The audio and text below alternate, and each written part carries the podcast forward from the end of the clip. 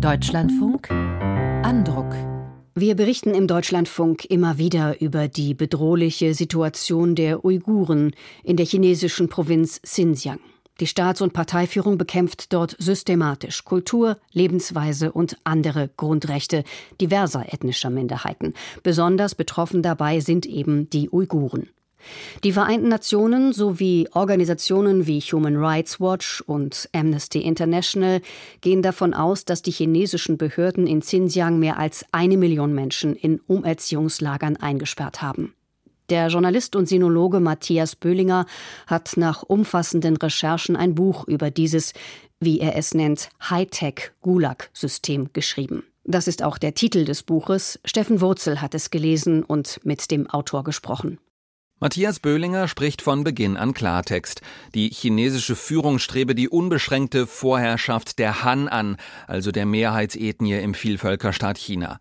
Die Erklärung der Führung in Peking, das Vorgehen gegen Minderheiten im Landesteil Xinjiang richte sich gegen islamistischen Terrorismus, sei eine Ablenkung. Böhlinger spricht von Han-Chauvinismus. Dieser Han-Chauvinismus, das gab immer die Vorstellung in China, dass die Han das fortgeschrittenere Volk sind, die die Minderheiten bei der Hand nehmen sollen, ihnen bei der Entwicklung helfen, das Vorbild für die anderen Völker. China hat sich immer als ein Vielvölkerstaat definiert offiziell, hat aber immer gesagt, die Minderheitenvölker brauchen die starke Anleitung der Han-Chinesen. Das gab es immer. Das ist also so ein Kernpunkt des Konflikts. Um die soziokulturelle Identität der Uiguren und anderer Minderheiten in Xinjiang zurückzudrängen, hat Chinas kommunistische Führung in dem muslimisch geprägten Landesteil ein umfassendes Überwachungs- und Lagersystem etabliert.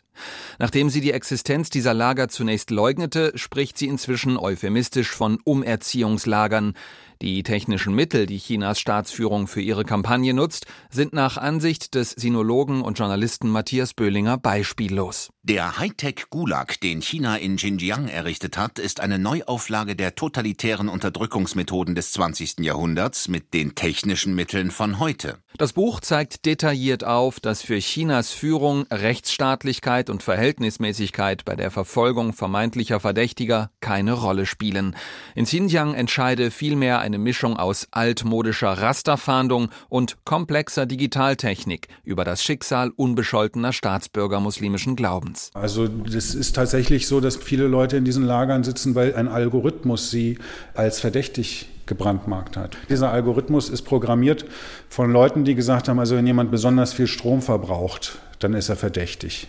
Wenn jemand sein Auto verleiht, da gibt es eine ganze Liste von Dingen. Manche davon sind irgendwie einleuchtend, wenn jemand salafistische Schriften verbreitet und manche sind völlig willkürlich. Und es gibt auch eine ganze Reihe von Personen, die auf dieser Liste sind, die das System als Terrorverdächtige ausgemacht hat, da steht dann Grundschüler. Die waren erst zehn, aber das war offensichtlich eine Variable, die in dem System nicht drin ist. Auf einen entscheidenden Punkt kommt Böhlinger in seinem Buch immer wieder zurück. Chinas Staats- und Parteiführung nutze zwar digitale Technologie, um ethnische Minderheiten wie die Uiguren in Xinjiang zu unterdrücken, letztlich seien es aber Menschen, die das System der Hightech-Gulags vor Ort ausführten und betrieben. Politiker, Polizistinnen und Polizisten sowie Verantwortliche der kommunistischen Partei in den Städten und Dörfern Xinjiangs. Also Technologie spielt eine große Rolle. Die Technologie ist aber nicht allein. Also durchgesetzt wird das Ganze halt auch von dem Machtapparat, den die kommunistische Partei hat. Zwei große Stärken hat das Buch. Erstens der chronologische Aufbau. Matthias Böhlinger beschreibt schnörkellos und kompakt die wechselhafte Geschichte Xinjiangs, von Exil-Uiguren meist Ostturkestan genannt. Bei der Lektüre wird schnell deutlich, dass die Verfolgung ethnischer Minderheiten wie der Uiguren durch die Führung in Peking nichts Neues ist. Die zweite Stärke ist die beeindruckende Rechercheleistung des Autors. Der frühere China-Korrespondent war jahrelang in der Region unterwegs, außerdem in Kasachstan und in der Türkei, wo viele Exil-Uiguren leben. Böhlinger war bei seinen Schilderungen also nicht auf Medienberichte aus zweiter Hand angewiesen, vielmehr hat er mit mehr als 30 Betroffenen selbst gesprochen, ehemaligen Insassen und deren Angehörigen etwa. Sie beschreiben eindrücklich, wie durch Chinas Xinjiang-Politik Familien zerrissen wurden, wie unschuldige Menschen zufällig ins Visier der chinesischen Behörden gerieten, wie sie misshandelt und gefoltert wurden. Alles ohne rechtsstaatliche Verfahren und ohne Gerichtsurteil. Ergänzend hat der Autor geleakte amtliche Dokumente der chinesischen Staatsführung ausgewertet. Also das sind mehrere große Leaks, die zum Teil Regierungsdokumente, also zum Teil Reden zum Beispiel von Xi Jinping, Geheimreden. Es waren dabei Listen von Gefangenen, Listen von Verdächtigen, zum Teil Rohdaten aus Polizeicomputern. Der Hightech-Gulag von Matthias Böhlinger ist ein kurzweilig geschriebenes Buch. Für alle, die sich bisher kaum mit der Materie beschäftigt haben, einerseits, andererseits richtet es sich aber auch an fachkundige Leserinnen und Leser, die sich mit dem neuesten Forschungs- und Recherchestand befassen möchten. Das letzte Unterkapitel in Böhlingers Buch ist überschrieben mit Druck wirkt. Darin beschreibt der Autor, dass es den Betroffenen in Xinjiang nützt, wenn sich Menschen in demokratisch regierten Staaten mit dem Schicksal der Uiguren auseinandersetzen. Tatsächlich hat die weltweit wachsende Aufmerksamkeit für das Thema in den vergangenen Jahren bereits viel bewirkt. So haben etwa die EU und die USA gezielt Sanktionen gegen Verantwortliche verhängt. Auch wird in Demokratien wie Deutschland nun genauer hingeschaut, welche Verantwortungen Unternehmen wie etwa die BASF, Volkswagen und Siemens tragen, wenn sie in Xinjiang Geschäfte machen. Weitgehend ignoriert wird die brutale Unterdrückung von Muslimen ausgerechnet von islamisch geprägten Staaten.